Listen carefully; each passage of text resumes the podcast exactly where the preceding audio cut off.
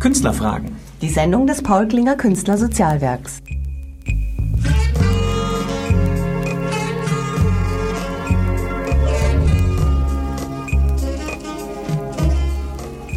Guten Abend, verehrte Hörer. Ich freue mich, Sie wieder zu einer Stunde Künstlerfragen begrüßen zu dürfen. Künstlerfragen ist eine Sendung des Paul Klinger Künstlersozialwerks und ist hörbar an jedem vierten Freitag hier auf Radio Lora. Heute haben wir ein volles Haus. Wir stehen zu fünft um den Tisch hier im Studio. Vier Gäste sind zu uns gekommen. Ich begrüße Frau Professor Dr. Gertraud Schottenlohr, Leiterin des Aufbaustudiums Bildnerisches Gestalten und Therapie hier an der Akademie in München. Jürgen Fritsche, wissenschaftlicher Mitarbeiter, ebenfalls in diesem Aufbaustudium. Dann die beiden Absolventen, zwar schon vor längerer Zeit, aber immerhin Absolventen dieses Aufbaustudiums, Stefanie Höll und Norbert Käs. Guten Abend und danke, dass Sie zu uns gekommen sind. Guten Abend. Guten Abend. Guten Abend. Guten Abend. Uns beschäftigt heute das Thema Künstler als Therapeuten. Geht das überhaupt? Und wenn ja, wie geht das? Sind Künstler überhaupt als Therapeuten geeignet?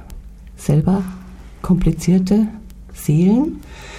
Und wenn ja, wie geht es dann Ihrer Kunst? Können Sie Ihre Kunst weiter äh, ausüben oder nicht? Unsere Gäste werden Ihnen dabei das Aufbaustudium Bildnerisches Gestalten vorstellen und werden auch über ihre Erfahrungen aus der kunsttherapeutischen Praxis berichten. Jetzt hören wir aber erstmal Musik, damit ich wieder Luft holen kann. Und zwar die Musik, die Sie heute hören. Dieses Leo Sayer mit einem Beatles-Cover. Sie hören Künstlerfragen, die Sendung des Paul Klinger Künstlersozialwerks. Künstler berichten von ihrem Leben. Heute berichten wir von dem Leben als Kunsttherapeut. Frau, unser Gast, Frau Professor Schottenlohr, hier an meiner Seite. Sie leitet das Aufbaustudium und Sie sind Autorin vieler Standardwerke zum Thema Kunsttherapie. Bitte erklären Sie uns, also vor allen Dingen mir, die anderen wissen es ja schon, was genau ist Kunsttherapie, was ist, was ist Bewegungstherapie, habe ich vorhin gehört, Gestaltungstherapie, Beschäftigungstherapie, was ist das eine und was ist das andere? Ja, ich beschränke mich vielleicht erstmal auf Kunsttherapie, das ähm, deutlich zu machen, worum es dabei geht. Äh, es geht in erster Linie darum, über ein, ja, wie soll ich sagen, angeborene Fähigkeit des Menschen, nämlich sich auszudrücken, zu gestalten, in dem Fall bildnerisches äh, zu gestalten, an äh, Kräfte, an Potenziale heranzukommen, die vielleicht verschüttet sind und die äh, helfen können, in der therapeutischen Praxis äh, Menschen wieder Selbstvertrauen zu geben, ähm, traumatische Erlebnisse zu verarbeiten. Das ist häufig über ein Bild äh, leichter zugänglich als, als über Worte. Es gibt nicht die Bezeichnung von Kunsttherapie. Es gibt sehr viele verschiedene Schulrichtungen, die es auch wieder unterschiedlich sehen. Aber ich glaube, allen gemeinsam ist äh, dieser Zugang und auch der Zugang über Ressourcen, also dass man versucht, über Ressourcen an etwas heranzukommen und weniger über Defizite, über Krankheit. Mhm. Sie selbst sind ja Diplompsychologin und haben in Zürich promoviert und danach viele Jahre als Kunsttherapeutin gearbeitet. Sie kommen also von der therapeutischen, also psychotherapeutischen Seite. Jetzt bilden Sie hier in München Künstler als Kunsttherapeuten aus. Sie haben in den 80er Jahren, habe ich gelesen, erstmal ohne irgendwelche äh, institutionelle Hilfe selber ein äh, Institut aufgebaut. Ja. Kunsttherapeutisches Ausbildungsinstitut, das heißt IKT, Institut für Kunst mhm. und Therapie. Einfach aus eigener Überzeugung gesagt, das braucht es jetzt. Ja, also ich bin zwar Diplompsychologin, stand aber der Kunst und der eigenen künstlerischen Schaffen immer sehr nahe. Ähm, habe, vielleicht kann man sagen, autodidaktisch auch mit Unterricht selber künstlerisch gearbeitet und so kamen diese beiden äh, Linien zu mir, zu, bei mir zusammen. Das war eigentlich interessant, weil ich konnte mich lange nicht entscheiden, studiere ich Psychologie oder Kunst und auf die Weise hat sich dann auch in meinem Leben beides integriert. Das haben wir ja vorhin von der Frau Höll auch gehört. Sie hat sich lange überlegt, soll sie Medizin oder soll sie Kunst studieren, hat sich dann für Kunst entschieden. Also mhm. wenn man eben irgendwie ähm, beide Seelen auch in einer Brust hat, dann ist es ja eine ideale Kombination Kunsttherapie. Ja, ich finde schon. Ja. Und damals eben Anfang der 80er Jahre gab es das so gut wie nicht in Deutschland. Es gab einige ganz wenige Ansätze, die aber wiederum nichts voneinander wussten. Aber das kam, also das ist für mich immer das Erstaunlichste.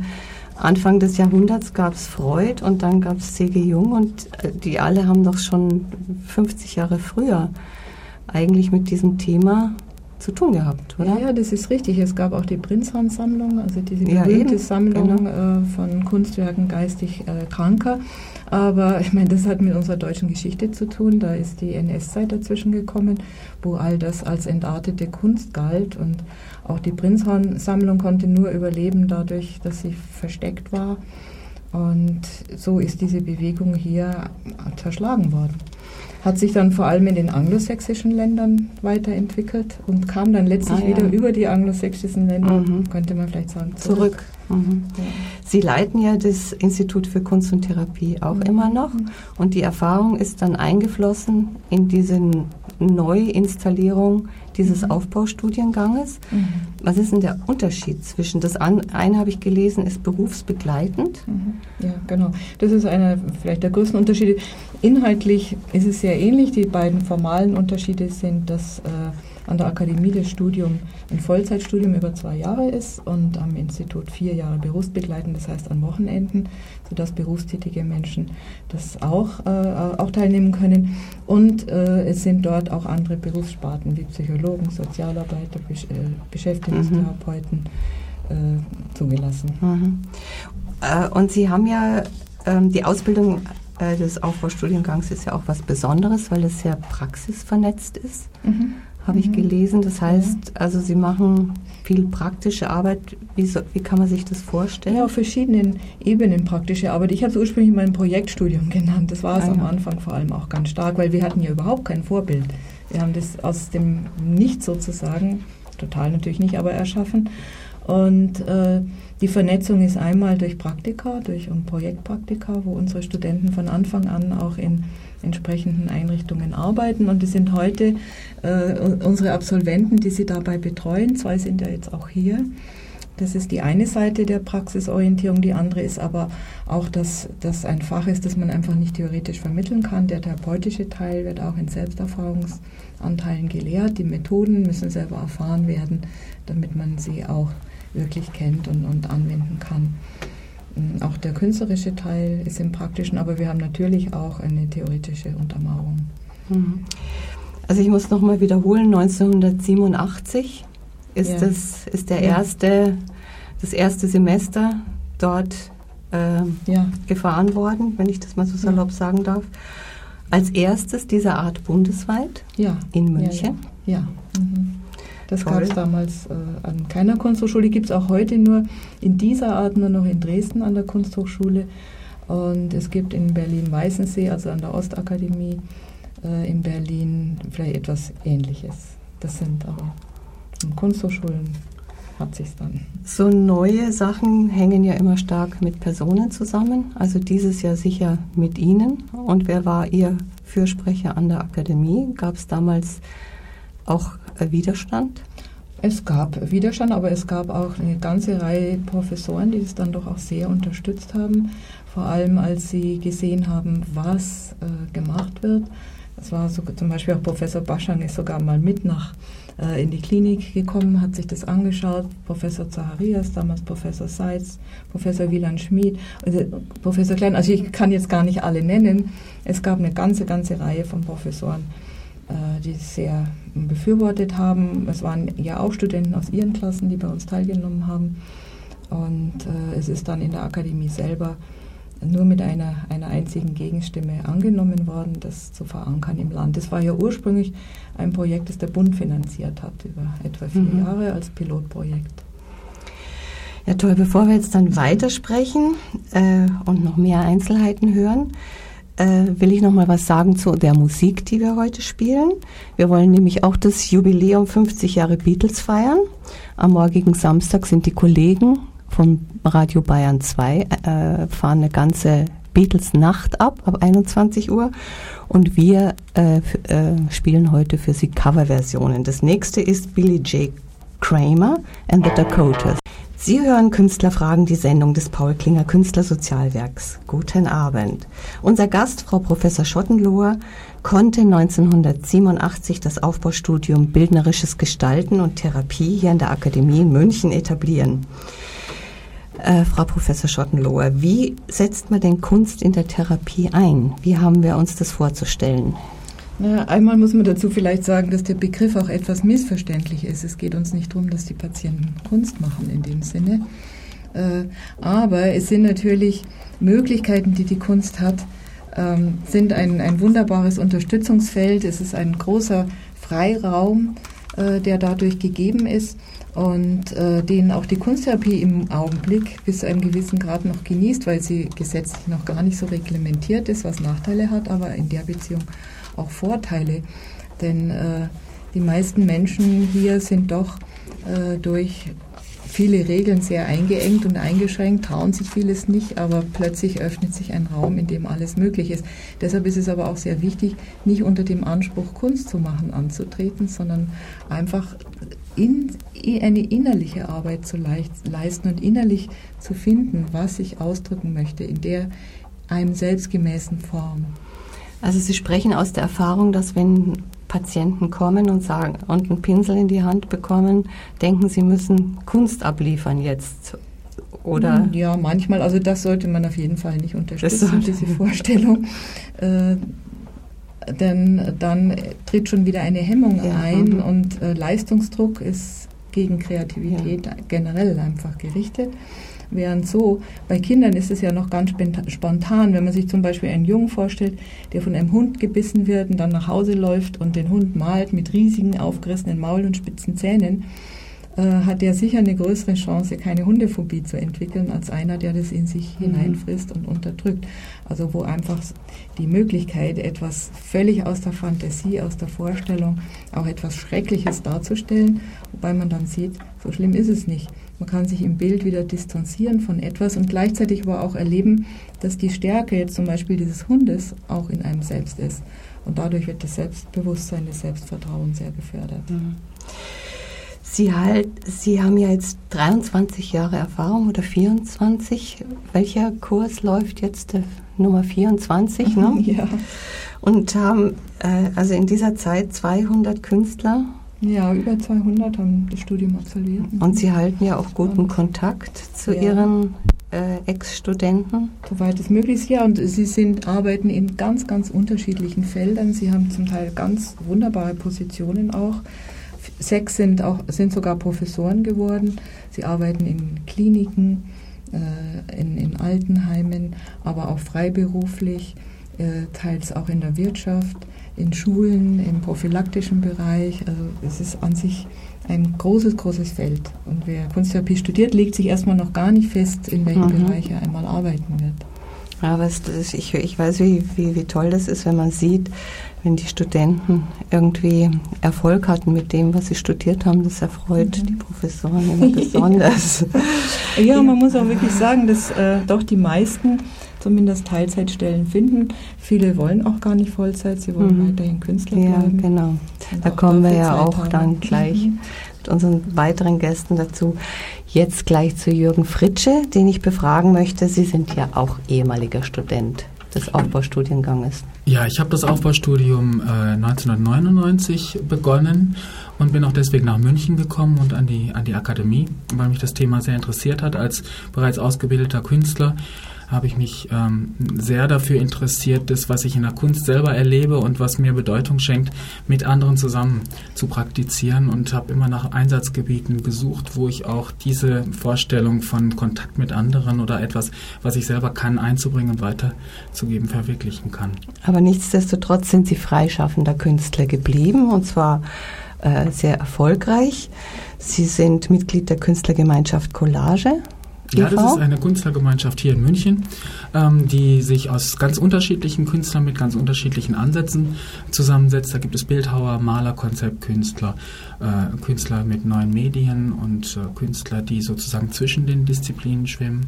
Und ich sehe mich eigentlich auch so ein bisschen als ein Mitglied der letzten Gruppe, äh, da ich künstlerisch natürlich mit dem, was man so als herkömmlich künstlerische Medien äh, betrachtet, auch arbeite mit Fotografie, mit Malerei und äh, Rauminstallation. Äh, aber ich sehe das sehr, sehr stark im Kontext mit sozialen Tätigkeiten und Prozessen und finde das, fand das auch damals einfach ein großes Wunder, dass es einen Studiengang gibt, der genau diese Richtung auch noch vertritt und für mich auch noch ähm, verstärken konnte. Sie sind ja auch wissenschaftlicher Mitarbeiter. Künstlerischer Mitarbeiter. Ach, Entschuldigung. Mhm. Künstlerischer Mitarbeiter des Studiengangs. Ähm, wie kann man sich das vorstellen? Was was, äh, äh, was Wir arbeiten äh, in einem wirklich, finde ich, produktiven Team. Da gehen also die das verschiedenen. Stimmt, das spürt man, wenn man da reinkommt. da gehen so die verschiedenen ja. äh, Arbeitsbereiche teilweise ein bisschen ineinander über. Wir, wir, spielen uns aber auch den Ball sehr zu. Äh, ich sehe mich schon ein bisschen auch, speziell natürlich als ein Vertreter der künstlerischen Perspektive und dem wird auch viel Raum gegeben in unserem Studium. Das ist das, was mich wirklich überzeugt. Ähm, ganz konkret sieht meine Tätigkeit sehr stark auch ähm, hängt sehr stark damit zusammen, dass ich sozusagen als Ansprechpartner für die Studenten, die bei uns äh, diesen Aufbaustudiengang machen, eigentlich fast immer erreichbar bin und äh, dort auch einführende und weiterführende Seminare gebe was mir auch sehr am Herzen liegt und wozu mir auch viel Raum gegeben wird von Frau Schottenlohr, da bin ich auch sehr dankbar, ist, dass ich sehr ähm, freie künstlerische Projekte mit den Studenten in unterschiedlichen Institutionen und sogar unterschiedlichen Ländern bisher ich durchführen gehört, konnte. In äh, Spanien waren Sie.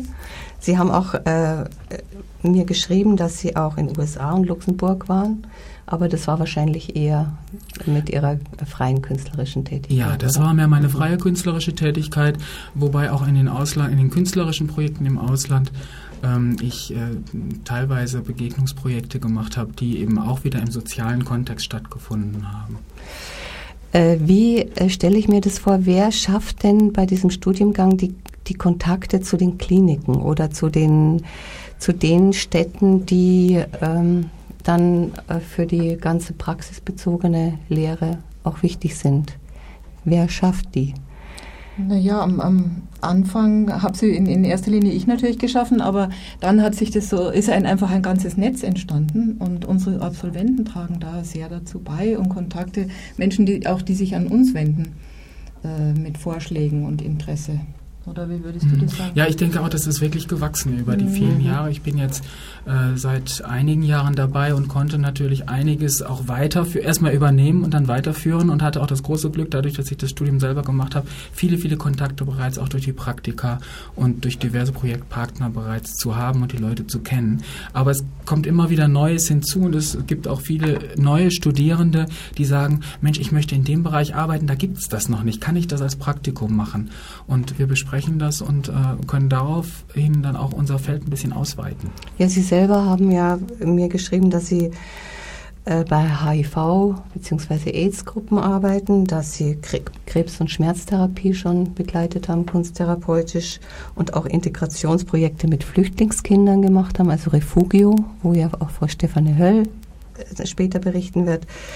Also dieses alles haben Sie selbst sozusagen ausprobiert und dann ähm, weitergegeben, sozusagen Ihre Erfahrungen, oder geben Sie die jetzt weiter, indem Sie die Studenten bzw. Studierende, muss man ja sagen, informieren? Ja, es ist eine Mischung aus beiden. Einerseits äh, gebe ich natürlich das, was ich vom künstlerischen Prozess her für mich immer wieder neu erlebe und äh, was sich auch verändert, auch an die Leute weiter, mit denen ich im therapeutischen Feld arbeite. Nicht im Sinne von wir produzieren Kunst, wie bereits gesagt wurde, sondern einfach, äh, weil das Vertraut, die Vertrautheit mit diesem Medium genau das ermöglicht, dass man in, in das Medium zum Beispiel Malerei äh, einsteigen kann, weil man jemanden an der Seite hat, der sich damit auskennt. Das ist einfach eine, eine unterstützende Hilfe sozusagen. Und das andere ist äh, der Bereich in der Arbeit mit den Studenten, dass ich natürlich jetzt im Nachhinein sehr froh bin, dass die verschiedenen klinischen und nicht klinischen Bereiche, dass ich die auch von Ihnen schon kennenlernen durfte, sodass man sehr viel auch mit Beispielen aus der eigenen Erfahrung lernen kann. Ja, das klingt nach einem ziemlich arbeitsintensiven äh, künstlerischen Mitarbeiterjob, den Sie haben. Sie selber sind ja Meisterschüler der Konzeptkünstlerin Karin Sander gewesen, Frau Professor Karin Sander. Äh, bei, ihrer, bei Ihrem Engagement für diesen Studiengang, wo, wie viel Zeit bleibt Ihnen für Ihr eigenes für Ihre eigene künstlerische Arbeit? Ähm, das ist sehr unterschiedlich. Es gibt Wochen, in denen ich praktisch mal in der meine eigene künstlerische Energie mehr in die Arbeit mit Menschen fließt und dann gibt es wieder schwerpunktmäßig Phasen, in der ich mich dann auch zurückziehen kann, mir auch eine Auszeit nehme und sage, ich muss jetzt äh, meine eigenen Dinge verfolgen. Ähm, trotz allem ist es definitiv so, dass eine wirkliche inhaltliche Teilung für mich nicht das Wesentliche ist, wenn ich das beschreiben würde, sondern beide Bereiche befruchten einander. Mm, was ich aber sehr genieße, ist, dass ich jederzeit die Möglichkeit habe, äh, die Tür hinter mir zuzumachen und zu sagen, ich wende mich mir selber zu und kann zum Beispiel einfache Skizzen machen oder ein Konzept, was ich entwickle, weiterentwickeln und versuche auch regelmäßig an Ausstellungen teilzunehmen, so ein bisschen auch im Kontakt zu sein mit dem, was gerade aktuell läuft. Also Sie würden sagen, gefühlsmäßig sind Sie Künstler. Ja. Das ist doch sehr erfreulich, wenn wir da das Fazit dann später ziehen wollen. Jetzt ich muss allerdings dazu sagen, um auch keinen falschen Eindruck zu erwecken, in dem Bereich, wie sich das bei mir kombiniert, ist die, das Zeitmanagement natürlich eine wichtige Frage. Ja. Und man muss auch, glaube ich, als Kunsttherapeut wissen, woher man seine Kraft nimmt und da teilweise auch mal Entscheidungen treffen, zu sagen, nein, dieser Nachmittag bleibt für meine freie Kunst und das ist manchmal ganz schwierig. Ja, hier machen wir auch mal Pause, weil die soll jetzt auch für Musik genutzt werden. Das nächste Stück ist von Bobby Gentry, Fool on the Hill.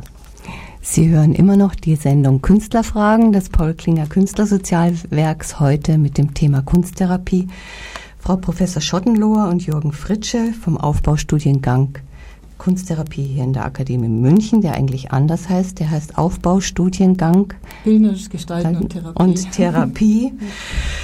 ähm, haben uns berichtet, äh, was Inhalt des Studiums ist. Jetzt möchte ich gerne die beiden Ex, also die beiden Ab Absolventen, Ex-Studierenden des Studiengangs mal fragen, die heute auch freundlicherweise zu Gast hier sind. Das ist einmal Stefanie Höll und Norbert Käs.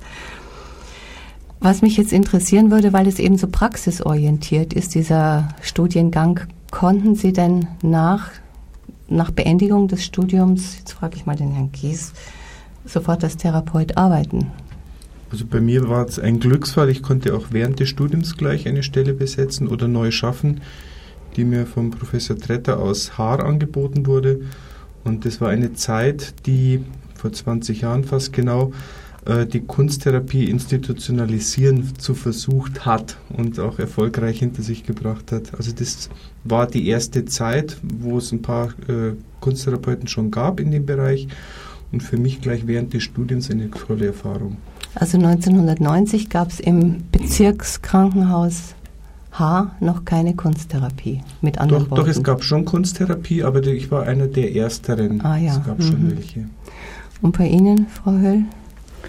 Ja, ich habe mit meinem Studium, glaube ich, 1999 abgeschlossen. Ich hatte auch direkt schon während des Studiums ähm, bei Refugio angefangen. Ich habe sehr viel mit Tanz am Anfang gearbeitet und ich konnte eine Ministelle haben. Und es wurde dann später immer mehr. Aber Sie sind trotzdem beide selbstständige, freischaffende Künstler. Ja.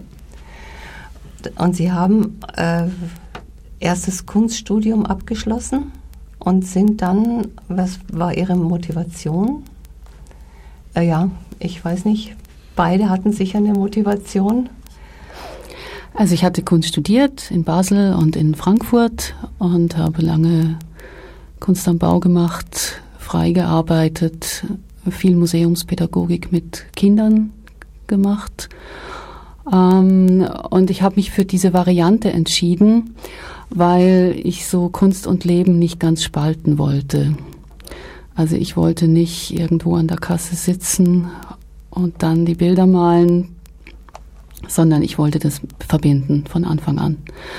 Und äh, nach zehn Jahren Kunst machen bin ich auf das Studium gestoßen und habe dann eine Lücke in mir gefüllt. Äh, mein Vater war ja Arzt, mein Großvater war Künstler und so konnte ich die beiden Neigungen einfach vereinen.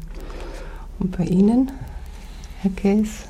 Ja, bei mir war die Motivation, äh, Kunsttherapie zu studieren, war sehr eigen. Also ich wollte auch kein, entschuldigen Sie bitte, liebe Lehrerkollegen vielleicht, äh, kein Lehrer werden, kein Kunstlehrer werden.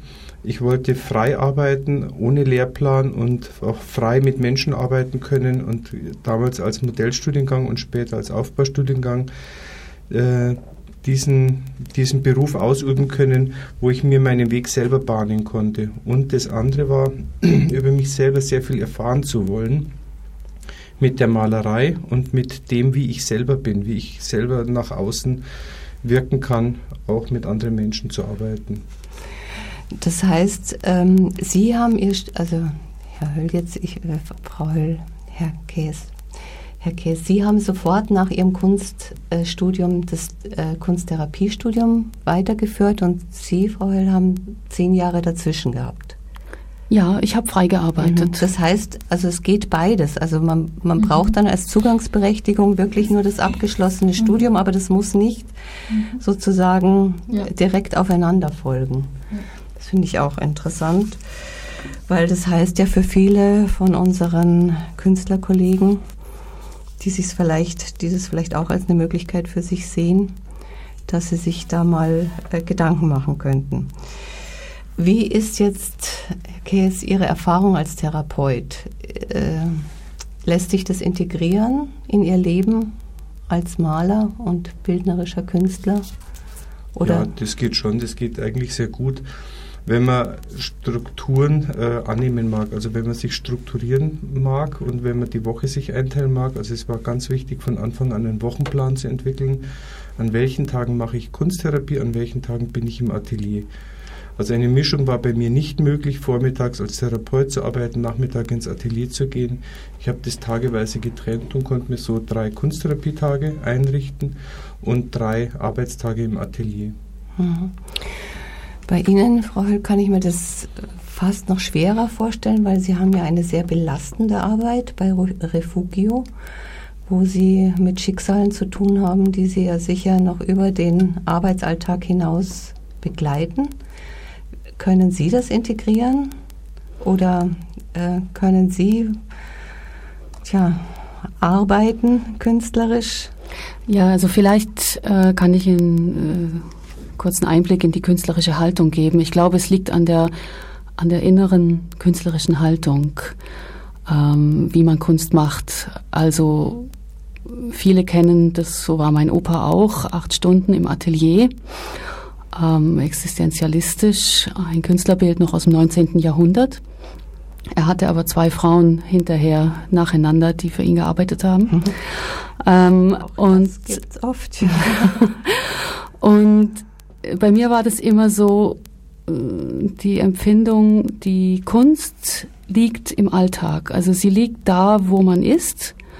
Und sie ist im Grunde nur ein Haaresbreit von der Realität entfernt. Und da kommt es auf die Haltung an. So, ich habe nicht den Eindruck, dass mich die Arbeit mit traumatisierten Kindern und Jugendlichen so belastet oder niederdrückt. Ähm, es ist ein sehr lebendiges Arbeiten und ich kann für die Kunst sehr viel rausziehen. Sehr viel. Ähm, ich muss diese Trennung gar nicht so stark haben. Ich fotografiere oft die Orte, an denen ich bin. Oder ich nehme die Kamera in die U-Bahn mit. Und da gibt es ja auch Bilder. Und so vermischt sich dieses Innen und Außen und der Alltag und die Kunst. Und das ist auch meine Art, Kunst zu machen. Ähm, ja, haben Sie denn auch Erfolgserlebnisse bei Ihrer Arbeit, bei Ihrer therapeutischen Arbeit, die Sie sehen können und die Sie trägt? Ähm, also ich kann konkret ein Beispiel nennen. Äh, ich hatte eine junge Frau über ein Jahr in einer Gruppe, die war sehr gefühlsarm, sehr rationalisiert, sehr distanziert Äh, sie hat hervorragend gezeichnet und irgendwann mal kam eine, ein Bild, das hat mich aufmerksam gemacht und dann kamen mehr Bilder. Sie hatte eine massive Fluchtgeschichte, in, auf der sie auch mal fast ertrunken wäre. Und das kam in den Bildern und irgendwann kam eine suizidale Phase. Und sie litt unter extrem starken Kopfschmerzen. Ähm, wir sind dann zusammen weitergegangen und plötzlich war der Punkt, wo es äh, offensichtlich war, und das hat sie in den Bildern gezeigt, dass da übergriffige Handlungen stattgefunden haben mussten. Und sie kam dann zu mir und wollte mit mir sprechen. Und das ganze Trauma erzählte sie dann, was ihr auf der Flucht passiert ist. Äh, viel Misshandlungen, sexuelle Gewalt. Und wir konnten zusammen mit äh, der Ärztin und Psychotherapeutin zusammen ähm, ein Stück weit Stabilisierung und Traumaarbeit tun. Die Kopfschmerzen gingen etwas weg. Sie war aber vor allen Dingen selbstbewusster. Das hat sich aufs Sozialverhalten ausgewirkt. Und offenbar hat sie diese Haltung so gelockert, dass sie nicht mehr ganz so perfektionistisch war und die Kopfschmerzen weniger wurden. Ja, das ist ja schon ein wunderbarer Erfolg. Und ist es bei Ihnen in der Klinikarbeit auch so spürbar, der Erfolg? Also nachhaltig kann ich sagen, dass die Patienten, die die Kunsttherapie besucht haben, äh, längerfristig gesehen mal dazu neigen, freiwillig ins Museum zu gehen, sich mal ein Bild anzusehen oder eine Plakatwand äh, an einer Hausfassade, ein, ein Werbebild und sich auch mit Bildern anders befassen, sei es bewusst oder unbewusst. Und sie haben ein anderes Selbstbewusstsein und sie nehmen sich selber auch anders wahr. Also ich arbeite mit Alkohol- und Drogenkranken und da ist es dann oft so, dass man sich selber überhaupt nicht mehr wahrnimmt, eine ganz gestörte Selbstwahrnehmung hat und dann kommt man wieder so ein bisschen zurück und sagt, was habe ich eigentlich an und wie sehe ich eigentlich aus und was ist mit meinen Zähnen. Also das hat ganz viel damit zu tun, ganz viel auf dem Papier zu verarbeiten. Und dann hat man ein Bild von etwas, wo ja immer etwas von einem selbst, sehr viel natürlich in diesem Bild drinsteckt, ohne das auszusprechen. Und diese Welt der Bilder verändert sich natürlich im Laufe der Therapien. Mhm. Je länger, desto besser, also im Laufe der Wochen. Und die Wirkung danach ist einfach, die Menschen verändern sich mit den Bildern. Mhm. Und hat sich Ihre eigene Hoffnung oder Ihr eigenes, äh, Ihre eigene Erwartung, dass Sie selber über sich selber mehr erfahren, durch Ihre Arbeit oder durch Ihr Studium, hat sich das erfüllt? Anfänglich nein, aber im Laufe der Jahre schon sehr stark weil ich selber in mir auch sehr starke Abwehrmechanismen aufgebaut habe, weil so viel an, angerührt wurde in mir selbst, was ich gar nicht erwartet hatte und erst im Laufe von Jahren zulassen habe können. Und auch in meinen Bildern, die haben sich sehr stark verändert, sehr stark positiv. Und ich denke mir, die Kunsttherapie war jetzt speziell für mich und meine Malerei ein Entwicklungsbeschleuniger weil man sich mhm. einfach ständig mit sich beschäftigt. Es ist für mich keine Störung, keine Unterbrechung. Ich freue mich, wenn ich ins Atelier kommen kann und Bilder malen kann. Aber nach drei oder vier Tagen ist bei mir dann auch so die Energie am Ende mhm. angekommen, wo ich froh bin, dass ich wieder in die Psychiatrie gehen kann, um dort mit anderen Menschen zu arbeiten. Da kann mhm. ich mich eigentlich von meiner Malerei wieder erholen. Mhm. Das hat eine ganz gute Rückkopplung. Geht es Ihnen auch so? Frau Höll frage ich gerade. Ja, für mich ist es anders. Es war auch ähm, mit der Kunsttherapie und mit dem Studium, vor allen Dingen bei der Traudel Schottenlohr, ähm, das war für mich auch nochmal ein ganz starker Katalysator. Und ich habe eine andere Form gefunden, wie ich zwischen der Balance therapeutisches Arbeiten und künstlerisches Arbeiten hin und her ähm, meandriere.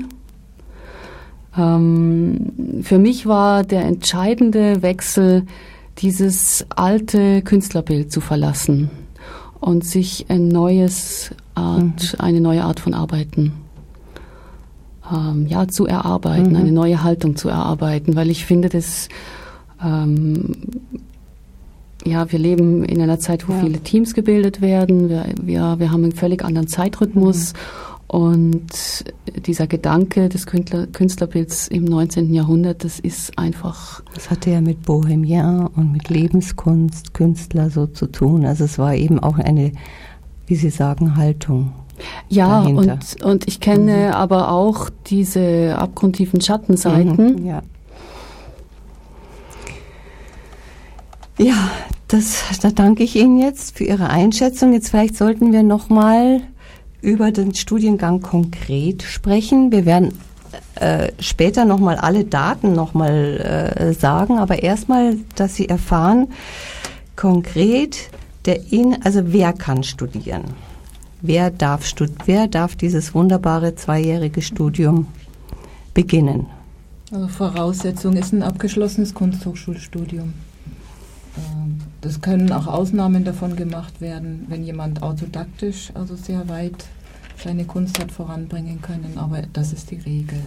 Das heißt, man bewirbt sich tatsächlich mit einer Mappe, habe ich gehört. Ja. Mhm. Äh, das heißt, ein Mediziner hat jetzt nicht von vornherein auch die Möglichkeit, dieses Studium zu machen. Ja, nicht unbedingt. Wir hatten zwar einmal einen im Studium, der autodidaktisch sehr. Ach so, der hat auch war. eine Mappe einreichen müssen, ja. hat nicht sagen können, ich bin promovierter. Äh Aber ich muss, es ist relativ selten, ist dass ein autodidaktischer Künstler mhm. also die Aufnahmeprüfung schafft. Ich glaube überhaupt an der Akademie ist es selten. Naja, wir schauen natürlich auch ähm, mit verschiedenen Gesichtspunkten auf die Bewerber und Bewerberinnen, aber äh, die erste Hürde ist sozusagen diese Mappe, weil es eben natürlich äh, beim Studium in unserem Fall an der Akademie auch um die künstlerische Qualifikation mhm. gibt und Erfahrung, die jemand mhm. mitbringt. Wir sind ein Aufbaustudium mhm. und auch da unterscheiden sich die Mappen doch grundlegend von dem, was man vielleicht bei der Aufnahme an ein Grundstudium freier Kunst äh, zulassen oder erwarten würde. Auf der anderen Seite haben, hat diese Aufnahmeprüfung auch andere Teile. Da gibt es eine praktische Prüfung, in der wir einfach miteinander den künstlerischen Prozess erfahren und beleuchten im Hinblick auf therapeutische Schwerpunkte und wo es auch ein Gespräch gibt, wo also natürlich die Künstler, die sich vorstellen, auch mit ihrer Persönlichkeit gehört werden. Und das fließt natürlich auch mit hinein in die Auswahl. Und ist dieses Studium ein Vollzeitstudium im Sinne von tatsächlich ist man Vollzeit beschäftigt? Ja. Ja. Also es gelingt einigen doch immer wieder ihren Lebensunterhalt daneben zu verdienen oder auch Kinder zu haben. Äh, wir versuchen auch möglichst Freiräume zu geben, dass das möglich ist, aber es ist im Prinzip ein Vollzeitstudium. Das muss einem auch klar sein. Wahrscheinlich durch die Praktika auch hauptsächlich, ja, oder? Ja, es ist nicht nur der Unterricht, es sind die Praktika, mhm. die zum Teil, zum großen Teil in der vorlesungsfreien Zeit absolviert werden, aber auch studienbegleitend. Mhm. Und welch, mit welchen Kliniken jetzt arbeiten Sie in München speziell zusammen? Ja, auch in München haben wir eine lange Liste, aber um einige zu nennen, ist die psychiatrische Klinik äh, der Ludwig-Maximilian-Universität in der Nussbaumstraße, der Technischen Universität rechts der ISA um vielleicht zwei der wichtigsten zu nennen. Und auch ganz wichtige psychosomatische Kliniken, also mhm. unter anderem zum Beispiel psychosomatische Klinik in Harlaching. Mhm. Ähm, dann gibt es äh, städtische Kliniken, die unterschiedliche Schwerpunkte haben. Äh, und wir arbeiten auch fachspezifisch zum Beispiel mit Schmerztageskliniken zusammen, die an anderen Kliniken untergebracht sind. Aber es sind nicht nur Kliniken. Ne? Das wäre mehr der medizinisch mhm. Klinische Bereich. Natürlich, ehemals H darf man nicht vergessen, jetzt heißt es hier anders. Ähm, wie heißt es jetzt? Isa Amper Klinik, Isa Amper München Klinik. Ost. Nein, es war. Ja. ja. Aha. viel professioneller. Sag, sagt da jemand Isa Amper Werke dazu? Äh, Amper Klinik. das ist schwer mhm. durchsetzbar, aber es ist der neue Name. Ja. Gut, jetzt hören wir noch mal kurz Musik, ein ganz kurzes Stück. Frühes von Joe Cocker, keiner wird ihn erkennen. I'll cry instead. Hoffe ich, dass wir es kriegen. Nein, wir kriegen es nicht. Wir, wir, wir, Sie hören Künstlerfragen, die Sendung des Paul Klinger Künstlersozialwerks. Heute zu Gast das ganze Team vom Aufbaustudiengang äh, ähm, Kunsttherapie, der eigentlich anders heißt, nämlich bildnerisches Gestalten und, und Therapie, Therapie hier an der Akademie in München. Ich habe ja, das erste Mal war ich ja bei Ihnen in Ihren Räumen, bei Ihrer Veranstaltungsreihe Interferenzen. Sie zeigen Filme und halten Vorträge, nicht Sie persönlich, sondern Sie laden ein zu Vorträgen, die auch Laien, also nicht Studenten, nicht an der Akademie Beschäftigte nur sehen können, sondern auch Laien, so wie ich, die sehr interessant waren. Ich habe einen Film gesehen, wo drei ähm, ja, Therapeutinnen der ersten Stunde, äh, mit denen Sie auch viel zusammenarbeiten, über ihre Erfahrungen gezeigt, äh, gesprochen haben. Jede kam aus einem anderen äh, Arbeitsbereich und jeder hat einen anderen Zugang zur Kunsttherapie und eine andere Arbeitsweise. Das sind tolle Veranstaltungen. Gehen die weiter? Was haben Sie, äh, wie, wie, wie soll das weitergehen? Ja, wir planen das fortzusetzen. Die, wir wollen damit eigentlich ein Forum schaffen. Wir haben es ja auch Interferenzen genannt, also was ja bedeutet, dass unterschiedliche Dinge zusammenkommen. Auch Referenten aus benachbarten Disziplinen einzuladen, um ein Forum für einen Diskurs äh, zu schaffen. Akademie intern, aber auch öffentlich. Und äh, wir planen das fortzusetzen. Das heißt, also das letzte, äh, was, wie hieß da die Veranstaltung? Das war ziemlich speziell. Rage, meinen Sie den Film? Rage? Ja, der, der Film Rage, genau. Da wurden verschiedene Patientinnen aus der Prinzhorn-Sammlung sozusagen, mhm. könnte man äh, künstlerisch Künstlerin, interpretieren, ja, ja. Mhm. Künstlerinnen und dargestellt. Aber es sind ja auch Vorträge, auch, wir haben auch internationale Referenten, die zum Teil besondere Positionen in der Kunsttherapie vertreten. Zuletzt war zum Beispiel Paulo Knill, äh, USA und Schweiz, der eine uns ähnliche äh, Position vertritt, dass nämlich im Zentrum der künstlerische, der bildnerische Prozess steht, äh, auch nicht interpretiert werden soll, sondern in seiner Reinheit sozusagen wirkt. Ähm, aber auch andere Positionen und wir finden es einfach fruchtbar, äh, verschiedene Meinungen zu hören und auch die, die Hörenden, die Zuschauer dazu anzuregen, mitzudenken und ihre Beiträge zu bringen. Wie erfährt man von diesen Vorträgen und mhm. Veranstaltungen? Naja, wir haben eine, eine Liste, wo wir das verschicken. Ja, und man kann vielleicht nochmal unsere Homepage angeben. Also Interessenten können über die Homepage erstmal einen Eindruck über uns erreichen. Das ist an der Akademie unter www.adbk.mhn.de.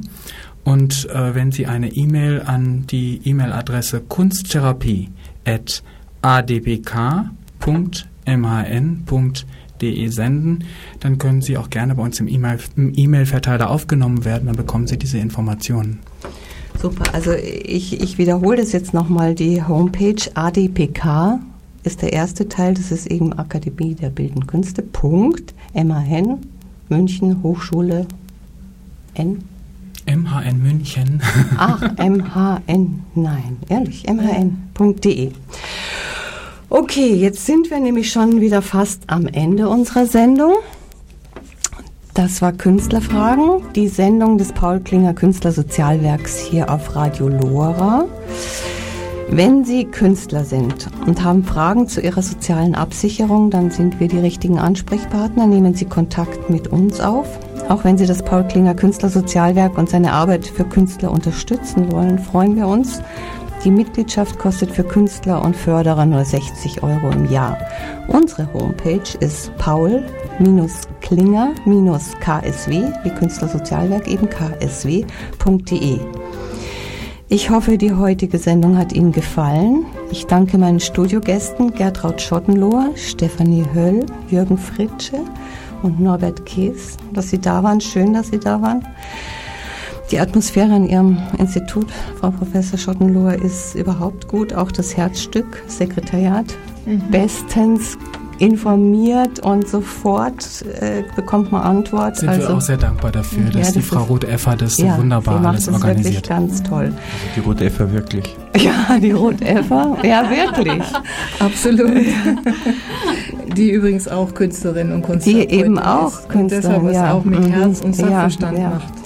Ich will auch noch sagen, ich will ja nicht angeben, aber Ruth Elfer und Jürgen Fritsche sind auch Mitglied im Paul Klinger Künstlersozialwerk. Also Der auch wunderbar ist und uns schon viel, viel geholfen hat. Jetzt noch eine abschließende Frage an Sie. Halten Sie Künstler für die besseren Kunsttherapeuten? Das ist schwer zu beantworten. In manchen Fällen ja, sie sind anders. Eben was äh, Jürgen Fritsche vorhin auch gesagt hat schon, weil sie das sehr viel Erfahrung im bildnerischen Handwerk haben, haben sie ein großes Verständnis für Bilder und finden intuitiv äh, wunderbare Interventionen. Aber in erster Linie ist es auch eine menschliche Frage. Und äh, das kann auch natürlich auch ja. jemand mit einem anderen Beruf machen. Ja. Also Dankeschön fürs Mitmachen und auch fürs Zuhören, sagt Ihnen Anita Keller. Die nächste Sendung Künstlerfragen hören Sie am 27. August wieder um 19 Uhr. Studiogast wird Arthur Silber sein. Er ist Inhaber des Downtown Musikstudios hier in München, in dem schon einige Welthits produziert wurden. Waki Strobel, selber Musiker, wird ihn nach dem Geheimnis fragen, wie Welthits entstehen, auf die ja Musiker immer hoffen. Und gute Musik werden auch die beiden dabei haben. Wir freuen uns, wir hoffen, es hat Ihnen gefallen bei uns. Hören Sie uns wieder am Freitag, den 27. August um 19 Uhr hier auf Radio Lora. Danke an Dieter Settele für die wunderbare Technik und weiter geht's mit der jüdischen Kultursendung und Nizza Tobi. Tschüss.